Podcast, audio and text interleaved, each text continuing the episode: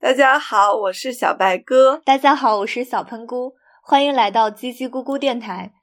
这是我们电台的第十五期录制。今天我们要嗯继续来聊一部关于体育的影片，它的名字叫《麦克法兰》。嗯，这个电影呢是呃由真实故事改编的。嗯，它讲述的是在美国加州一个偏远的小镇叫麦克法兰，那里的孩子呢，嗯，大多都是墨西哥移民后裔。对，然后嗯嗯，这时候有一个橄榄球教练，嗯，他因为在之前被开除了，然后没有地方可去，就来到了这个镇上的嗯学校，给他们带体育课，然后做橄榄球的副教练，然后然后。然后这个教练呢，嗯，就是在嗯对这些孩子的观察中，发现了其实这里的孩子他们有很高的这个跑步的潜能，然后他就想打造一支越野跑的队伍，然后在经过嗯很努力的训练之后，他们嗯参加了加州的越野锦标赛，而且获得了首届的冠军，然后这这个奖。这个获奖的胜利呢，也给这个小镇带来带来了希望，还是保持了一如既往的高水平的阅读呢。其实真实的故事好像和那个嗯剧情有点差异的，就是剧那个电影里面这个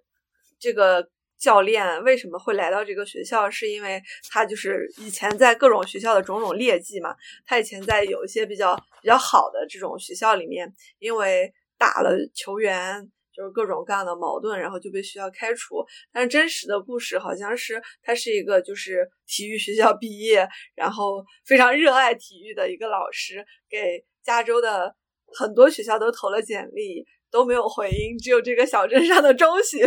给他发出了邀请，所以他就去了这里，然后就在这里干了一辈子。对，就是这个电影，它是根据真实事件改编的嘛。但是其实就是具体到这个电影，肯定是为了一些这个情节上的编排，然后就是做了一些戏剧化的处理。就实际上的话，包括像刚才小白哥讲的，就是这个教练其实前面就是没有太多的这种前情提要，他其实是在这个学校工作了很多年。然后包括像说，就是这个。越野赛跑的队伍也不是说在他来之后，然后一九八七年好像短短几个月，然后从无到有，然后再获得这个什么冠军。就其实他这个越野队也也存在了很多年，然后只是说就是这个教练接手之后，应该是说相当于就是改进了他们的跑步方式或者是怎么样，然后让他们的呃水平有了很大的提升。呃，就是这种呃真实事件跟实际的，就是电影剧情之间有什么样子的相同点和不同点的话，就是可以参见我们到时候 show notes 里面，就是会有一个链接，然后可以大家点击那个链接，就是了解更多这种对比的故事。我们为什么要继续讲电影？嗯，就是讲体育片呢？因为对我们来说，我们还在这个大的奥运周期里。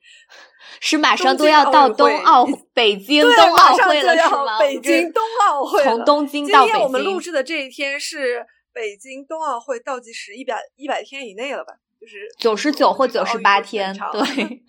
然后我们就想再看一些关于就是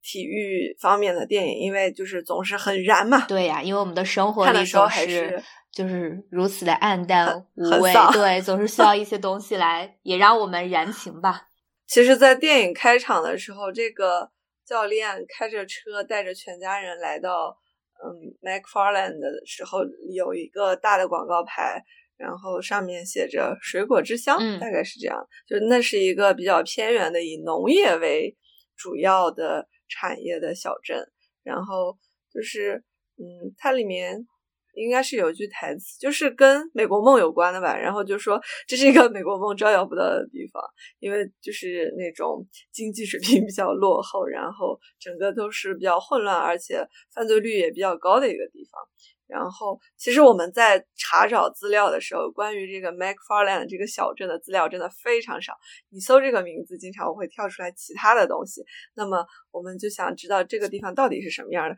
小华特地去。谷歌了他的小镇官网，然后发现他官网的抬头也不对，就是上面就是一个跑步的标志。对，嗯，下面就让小华来介绍一下美国梦照耀不到的麦克法兰是一个什么样的地方呢？呃，那接下来我就介绍一下这个麦克法兰究竟是一个什么样的地方。首先，它在呃美国是一个真实存在的小镇，然后它位位于加利福尼亚州的克恩县。然后是在加州呢，是在美国的西海岸。那其实我相对看了一下它在地图上的位置，呃，其实没有我想象的说真的是在类似于美墨边境的一个地方。其实反而它是在呃洛杉矶的稍微偏北一点的地方。然后同时在电影中我们也看到，其实，在小镇里是可以看到海的，所以它其实本质上也是沿海的。但是我不知道为什么，就是在一呃呃。在一个看起来好像应该是比较繁华的地方，但实际上呢，就是它呃整个的这个呃发展呢是以农业为主，而且它当地的话其实呃是以这个西班牙裔或者是拉美裔的人占绝大多数。那其实它。在二零二二零一九年的这个人口普查当中的话，它这个小镇的居民大概是有一万五千人左右，然后它的贫困率是在百分之三十七点七。虽然我不太清楚美国是如何定义这个贫困率的，但是就是通过这个数据还是反映过来，它其实是相对的一个欠发达的地区。那这个小镇呢，其实它的历史渊源也不是很久，就本身大家听到这个 MacFarland，它就是一个。人的姓氏的名字嘛，实际上这个小镇的起源也是在一九零零年代初期的时候，一个叫什么詹姆斯。邦德麦克法兰的一个从事教育的人，然后他从俄亥俄州的一个地方搬到了这个一个什么地区，然后在这里开始从事一些房地产和核桃的种植。然后他后来就是到了这个科恩县，也就是麦克法兰所在的这个县。那个时候还没有麦克法兰这个地方，他是出于对就是自己农业生产的需要，就买了一块小地。然后这个地呢，后来他就被。以他自己的姓氏命名，然后就成了麦克法兰这个呃这个小镇。然后他曾经在呃二战的时候是他呃人哎不对，他曾经是在经济大萧条时期的时候是他人口快速增长的一个时期。但是二战之后，他的人口就迅速的衰落了下去。然后就呃基于这个情况，他就一直保持了这个不太发达，同时人种上，然后也是以这种西班牙裔和拉美裔拉。定义为主的这种人种的构成，那具体到在这部电影当中出现的这个小镇，呃，这个高中就是麦克法兰高中的话，嗯，它根据维基百科上的数据介绍，呃，在一三到一四年的时候，它这个小镇的高中是有。七百九十九名学生，那这七百九十九名学生当中呢，呃，亚洲裔占了百分之零点五，菲律宾裔占了百分之零点六，黑人占了百分之零点五，白人占了百分之零点八，而西班牙裔的占了高达百分之九十七点六，所以。其实，在电影当中，它显示的是说拉美裔占绝大多数嘛，但实际上，在这个高中，呃，当然也可能是经历了二三十年的变迁，可能是从拉美裔占大多数变到西班牙裔占大多数，但实际上就是近些年来的话，实际上是西班牙裔占了绝对的。就是这个学校的人数的总体，呃，以及刚刚小白哥有提到说，就是我们有登录到他的这个小镇的那个官网嘛，然后确实在他的这个 banner 图上就是一个人在奔跑的一个标志，不知道这个小的这个 是不是因为电影上映以后他们才改了这个。呃，banner 图还是说，自从一九八七年这个高中的越野队夺得了冠军，然后就成为了他们这个小镇最引以为傲的地方。嗯，总之就是他们，就是无论是这部电影，还是说它实际当中真实的小镇，可能都跟越野跑有着比较强的关系。嗯，所以就是你听他这个居民一点五万人就顶。差不多就是北京、上海一个大小区的人吧。是的，是的，是吧？对，就是就是，他是一个比比较贫困，然后就是没有什么存在感的地方，所以他能在州的这种越越野跑锦标赛里面能拿冠军，而且他在一九八七年拿了冠军之后，在之后的十四年是拿过九次九次冠军的，所以这个成绩是非常了不起的。是的，对于他们来说，就是把这个放在官网上，应该也没有。毫无疑问是的，就是这个教练他在嗯来到这里，就是一开始的一些表现还挺挺好玩的吧，就是在讲这个我我我也不太懂种族差异，但是我觉得他就是在表现这个种族的这个一些小小的歧视，包括这个地方好像。他们到的时候都是一些墨西哥的食物，是不是那种什么 taco 啊那些？对。然后他们就是在找汉堡店吧？对。然后没找到，还是去吃了然后那个。对，然后隔壁这个关于公鸡这个我就不知道了。然后他们从那个饭馆里出来之后，很多这个本地就是年轻人的一个车队，然后就吓到了这一家，因为以为可能是什么坏人之类的，然后仓皇而逃。晚上在自己这个新住处。指天发誓，我一定要赶紧离开这里。然后在后来，他有一次选择机会的时候，他并并没有离开。我都忘了他里面那个美国梦那段是就唱国歌是在哪里？呃，是在最后的这个周的决赛之前，就是大家一起合唱国歌。哎，那我们是要哦基于这个直接讨论，就是关于种族的那个问题，还是说就是先讲讲越野跑的这个事情？嗯。你觉得怎么样？顺一点都行吧。我我我是觉得，就是越野跑，就是先讲科普类的东西，然后后面再上价值会好一点。啊，呃，好的，好的。那我那我简单说一下越野跑。越野跑其实就是顾名思义，在山野里跑步。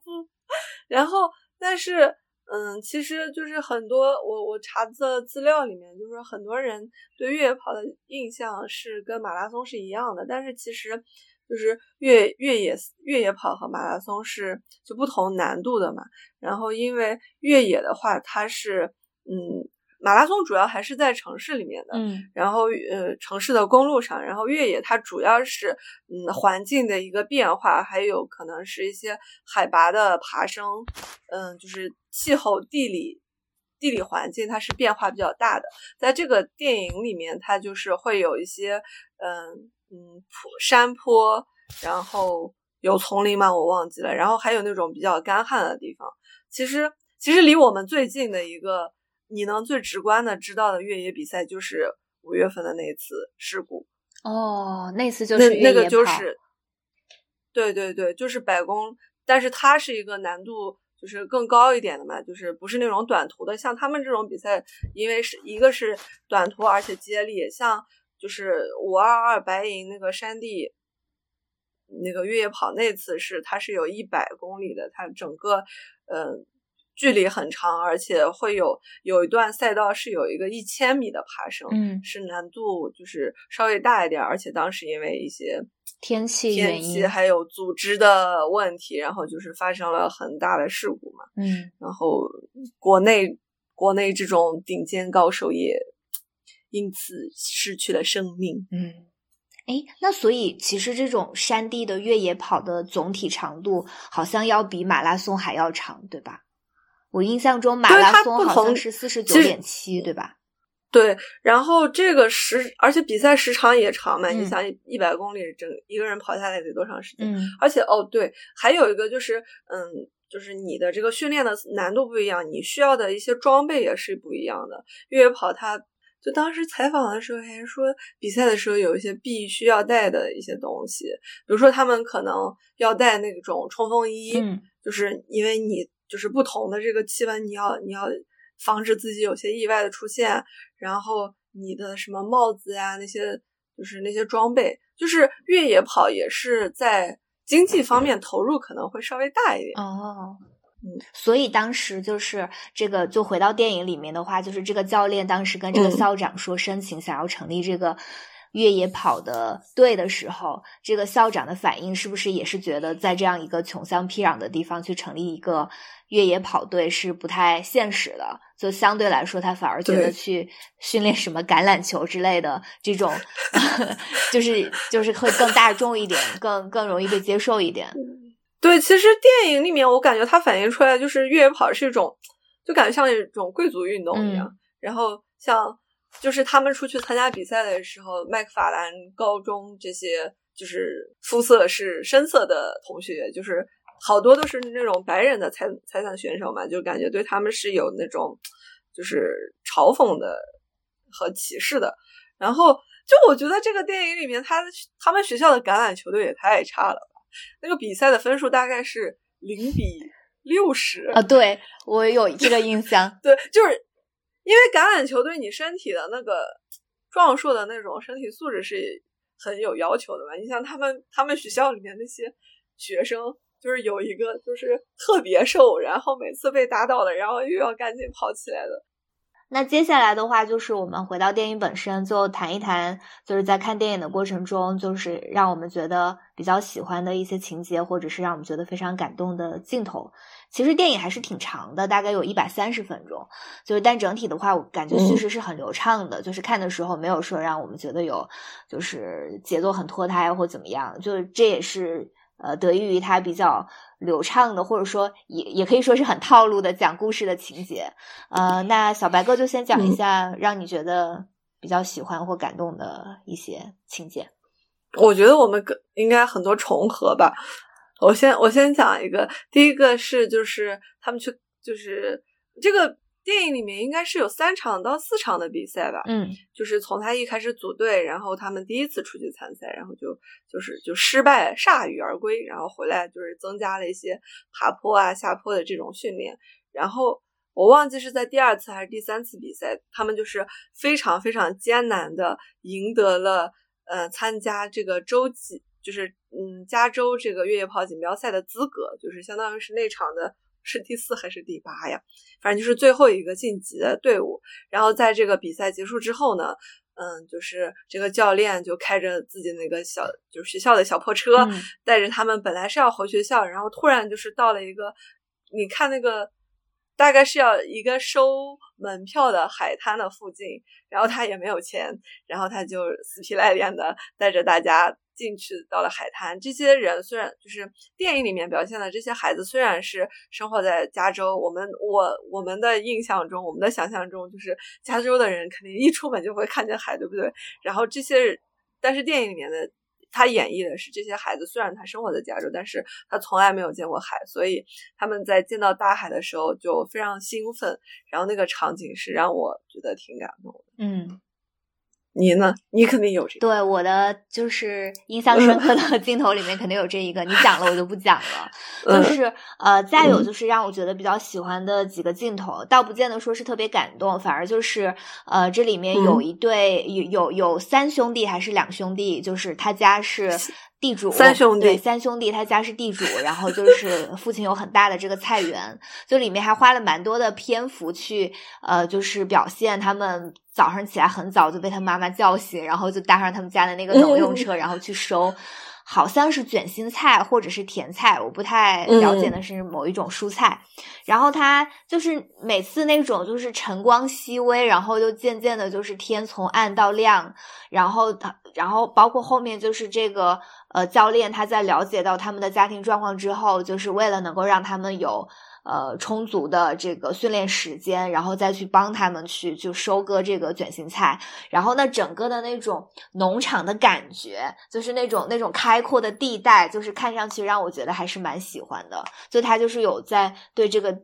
这个这个这个这个地方的生态啊，这个地方人是如何生活的，然后去做一个展现，就这个我还蛮喜欢的。嗯嗯嗯，包括这个教练后来为了给自己的队员挤出训练时间，跟着他们一起去收菜。然后那个我记得一开始就说你不要那个，你很很快可能就要腰痛还是怎么？他说你要他没干，你要弯下你的腿来，这样才不会伤害到你的背。嗯，然后他就很快的伤害到了自己的背。还有其他你想分享的吗？还有就是决赛吧。啊。就是决赛，决赛就是那个那个丹尼，就是因为在在他们决赛的时候，就是因为他们能够晋级决赛之后，在麦麦克法兰这个小镇上，就大家已经非常的沸腾了嘛，因为他们就是一个籍无名的地方，然后突然就是高光时刻到了，然后整个镇子上的人都很激动。有一个从来没有关过门的这个杂货店的老板就说，他那天要关店一天去给他们助阵，然后在。就是在决赛开始之前，这个 White 这个教练也在跟他七六名还是七名队员七名七名队员，对，然后就是在跟他们相当于是赛前鼓励嘛，就说你们呃，我我知道你们是。比其他人花了更多的努力才走到这里的，你们你们的心都是什么最坚强的？大概就是一些很燃的鼓励的话。结果就真的有一个队员被被燃到了，在比赛一开始，因为他们的呃这个队里面是有一个人是最突出的嘛，他是整个长距离都很拼的，但是成绩也挺好的。但是这个被燃到的这个同学呢，他就是耐力是没有那么强的。他在一开始拼的太狠之后，后来就就要落下来了。但是他们这个比赛的规则好像是就是是记这个前五名的成绩，这个总成绩是等于一个队的这个比分儿。然后呢，就是丹尼，就是刚刚嗯小喷菇说的这个地主家的是有三个儿子，然后最小的儿子呢，他是就是嗯最胖，然后跑得最慢的，然后每次他在出去参加比赛都是一个垫底的人。然后在嗯这场决赛里，因为嗯就是前面有一个人拼过头了，他后来就越来越慢，越来越慢。他们为了就是保持成绩嘛，然后这个这个小胖子就非常非常非常的努力。然后他们有四个人已经冲过终点之后，就是 Danny 突然出现的时候，因为在场有很全就是全镇百分之八十的人大概都来加油吧，就看到他出现的时候都很惊讶，然后就跳起来欢呼，然后就是因为。因为 Danny 的这个努力吧，他们最终就获得了冠军。嗯，内幕就是他好，他跑的好努力，但是他跑的好努力，他看起来卷曲的头发，就是感觉给我们的感觉就是大概跑步也不能够减肥，他可能只是让你身上的 肥肉更壮而已。是他一点都没有瘦，在他训练的几个月里。你还有吗？没有了，就是我，我倒不是觉得就这三个，我不是觉得这个电影不好看，就是它其实给你的观看感觉是挺愉悦的。我只是觉得里面的某些套路有一点多，就是当你猜中它的套路的时候，可能就没有那么感动，以及就是可能要不你再多讲几个，然后我好进入下一个主题，我好讲一下为什么一首国歌就是让我觉得忍不住要对这个电影减一星的原因。我我我我没了啊，咱们都没了是吧？哎呀，对，那你可以说一下，你觉得哪里就是很套路？就其实本来就最后那个感动的点，就是你说 Danny 突然冲出来的那个点。其实我觉得他在前面已经做了很多的铺陈，我也只能说他的剧本比较扎实吧。你在前面知道他每一次都跑最后一名，然后他的队友包括都说就知道他一定是一开始好像是说他跑的比什么警车来的时候。就是什么什么呃什么追我们的警车跑的都还要慢，就是有对他有很多的一些嘲讽的地方，你就知道他一定是要在后面就是跑出一个他人生中最好的状态。然后再有的话，像我觉得他剧作结构上有两层吧，就第一层就是咱们最开始讲的说这个教练一家，他是作为一个就是。他进入这个小镇，因为这个小镇充满了少数族裔的人。他虽然作为一个美国白人，但是他进入这个就好像一个外来人，然后他要逐渐逐渐的去融入其中，成为这里的人。然后，那其实针对于这整个的这个小镇的这个少数族裔来说，其实他们也面临着一个我如何去融入美国这个大的国家社会的这个点。就是因为这个电影的中文名它叫麦克法兰，但其实它英文的全称是叫呃。叫什么 Macfarland USA？它前面后面一定还加了 USA，就是美国这个，就是所以呢。这也是我我我想，他可能也是想，就是呈现出来一种，其实我不仅是在讲一个人如何融入一个小镇，他要在讲一群人如何融入美国，就是让美国梦也成为他们的梦这一点，反而就有点太主旋律了。就是我不我不排斥它是一部主旋律的电影，只是当这个电影里面突然就是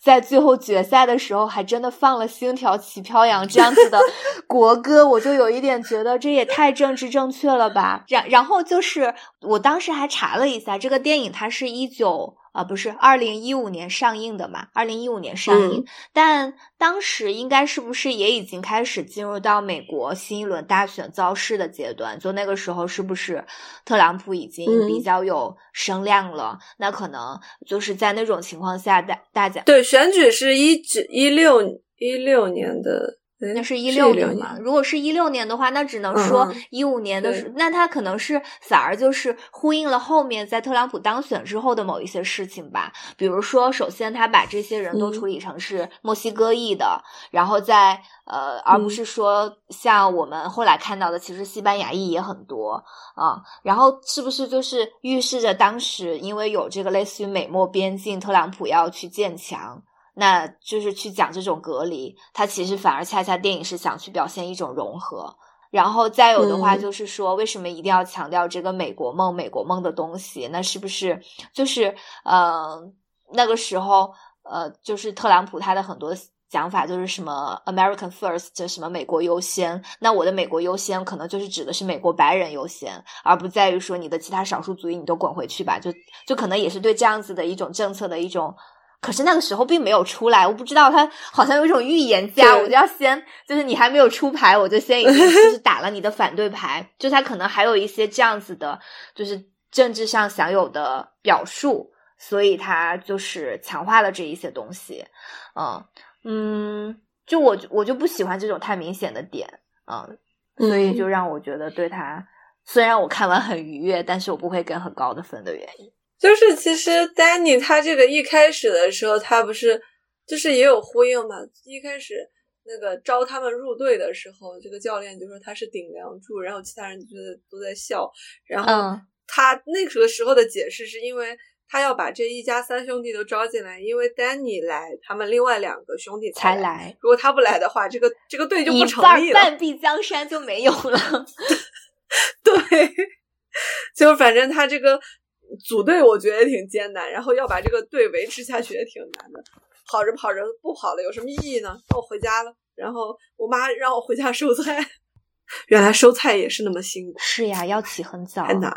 而且还不是按小时计费，还是以你收了多少然后来计费。嗯，是我们我们最后一个部分就是嗯，来聊一聊这个电影。它里面这些主角儿，嗯，在嗯现实世界中最最终的这个去向是怎么样的？其实他们大部分都回到了这个，就是在上完大学，因为这些人在就是参加长跑之前是没有想过自己去读大学的嘛。然后他们因为有了这个呃有了这个越野跑的这个成绩之后，就获得了一些就是进入高校。的学习的机会，但是他们在毕业之后，大部分人还是回到了这个嗯小镇，然后有的成为了这个 学校的体育老师，就是各种老师。哎，有一个是不是还坐牢了？对，就是那个我们觉得长得最帅的，然后 对对对对，然后也也没，就是他在片尾的时候是出嗯是出来了这个真实故事里的这些原型，就是嗯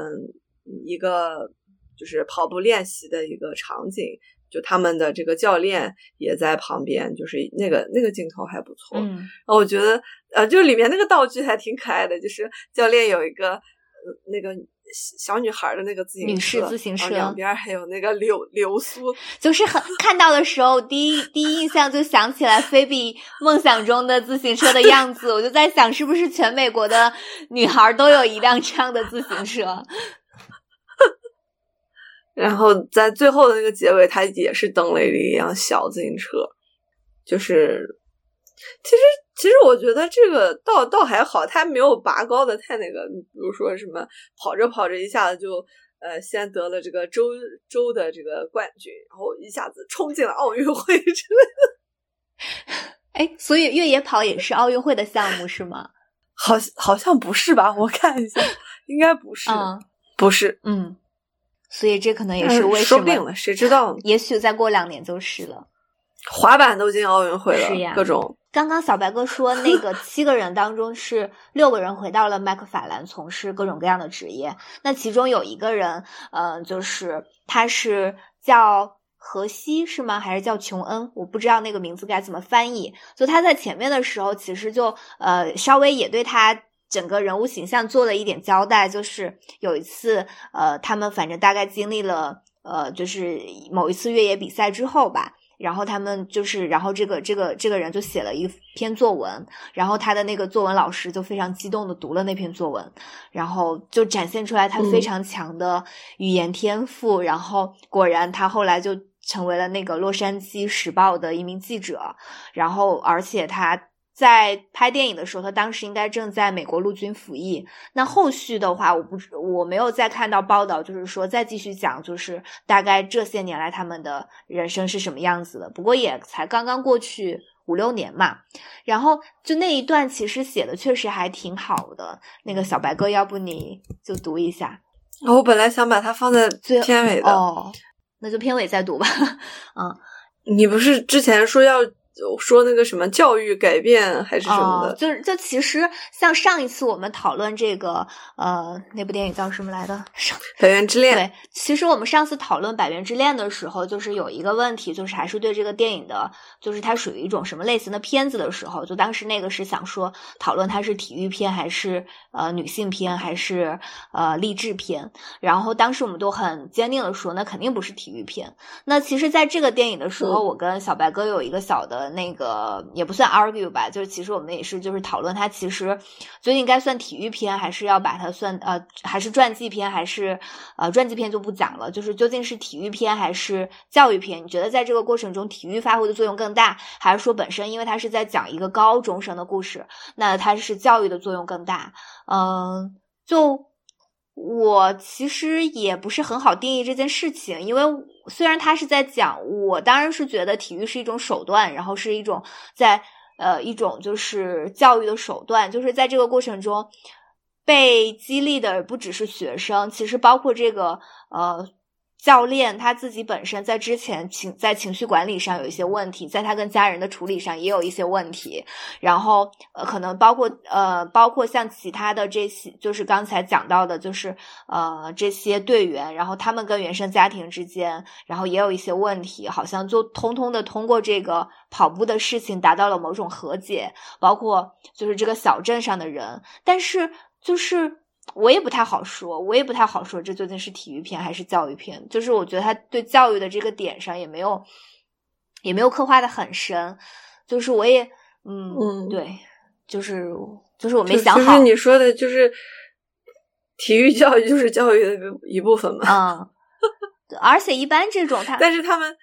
嗯，对。你说，就是一般像这种电影，就是如尤其涉及到，呃，就是什么如何遇到一个老师，然后春风化雨一般的去带了一化腐朽为神奇的带了一些带了一群学生，其实就是一般都会选两个方向嘛，一个是体育，就是一个运动队或者是一个什么一项运动，再一个就是音乐，最典型的放牛班的春天，类似于这种，他总是会选这样子，能够能够把一个集体。的对美或者是对一种极致的追求，就是激发出来的那种，就是它里面还是会天然的带有一些戏剧性，但你就说不好这究竟是体育的力量，是音乐的力量，还是本身是教育者的力量？嗯，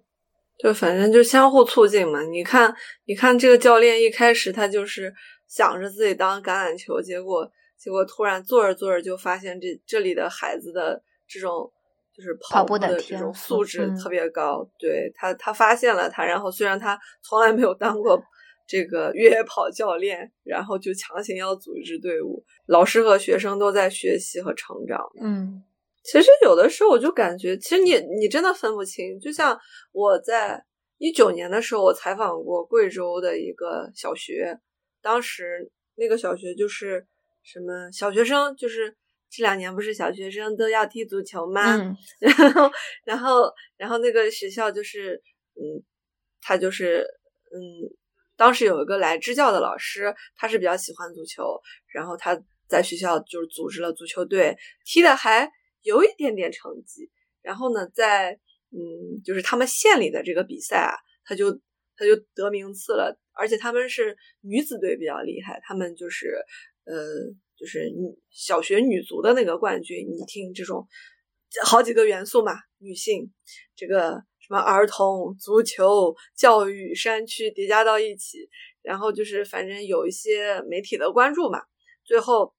他们就是其实当时他们那个水平只能说很一般，就是我在采访的时候，嗯，当时有一个恒大的就是呃是会有一些足就是足球学校的人过来选人嘛，就是相当于他们青训的苗子啊之类的。当时恒就是恒大那个足球学校的一个教练，就是到贵州这个片区来来看，他们就是会展，就是学生会展示一些基本功之类的，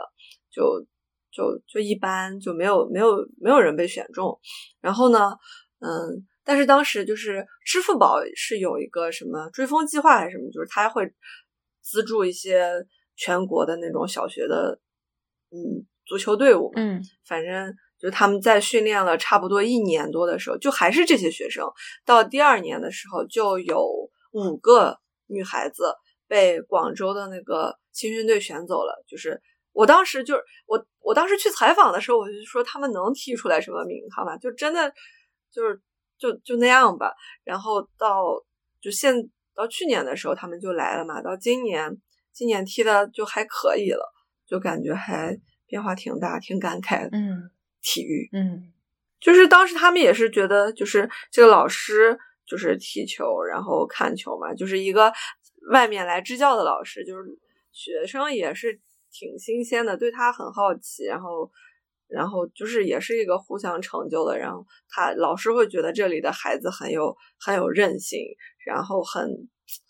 嗯就很很坚韧吧，就是对于一些训练啊什么的，因为他们条件也没多好，然后也是要 在山路上跑步做这种体能训练，然后各种的好多还是也是那种就是留守儿童什么的，就反正很很多元素，嗯 嗯。我们这期的节目就到这里。最后呢，嗯，由我来为大家朗诵麦克法兰高中这个越野跑队伍队员写的一首短诗：我们像黑鹂鸟一样飞舞于橘树间，浮游于暖风之中。当我们奔跑时，世界属于我们，大地是我们的。我们说着鸟儿的语言，不再是外来移民，不再是愚蠢的墨西哥人。当我们奔跑时，我们的灵魂在飞翔，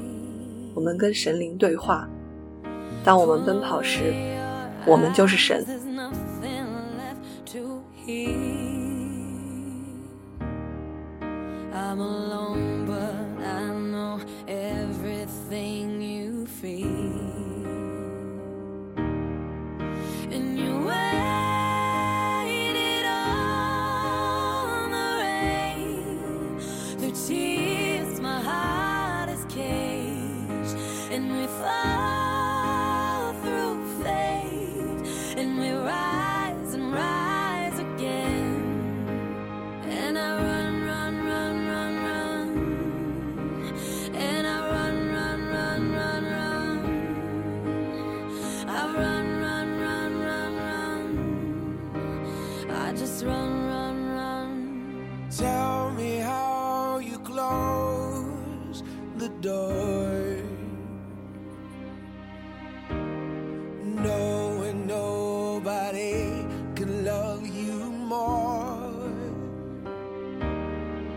Telling all your friends that this love was just made for bleeding.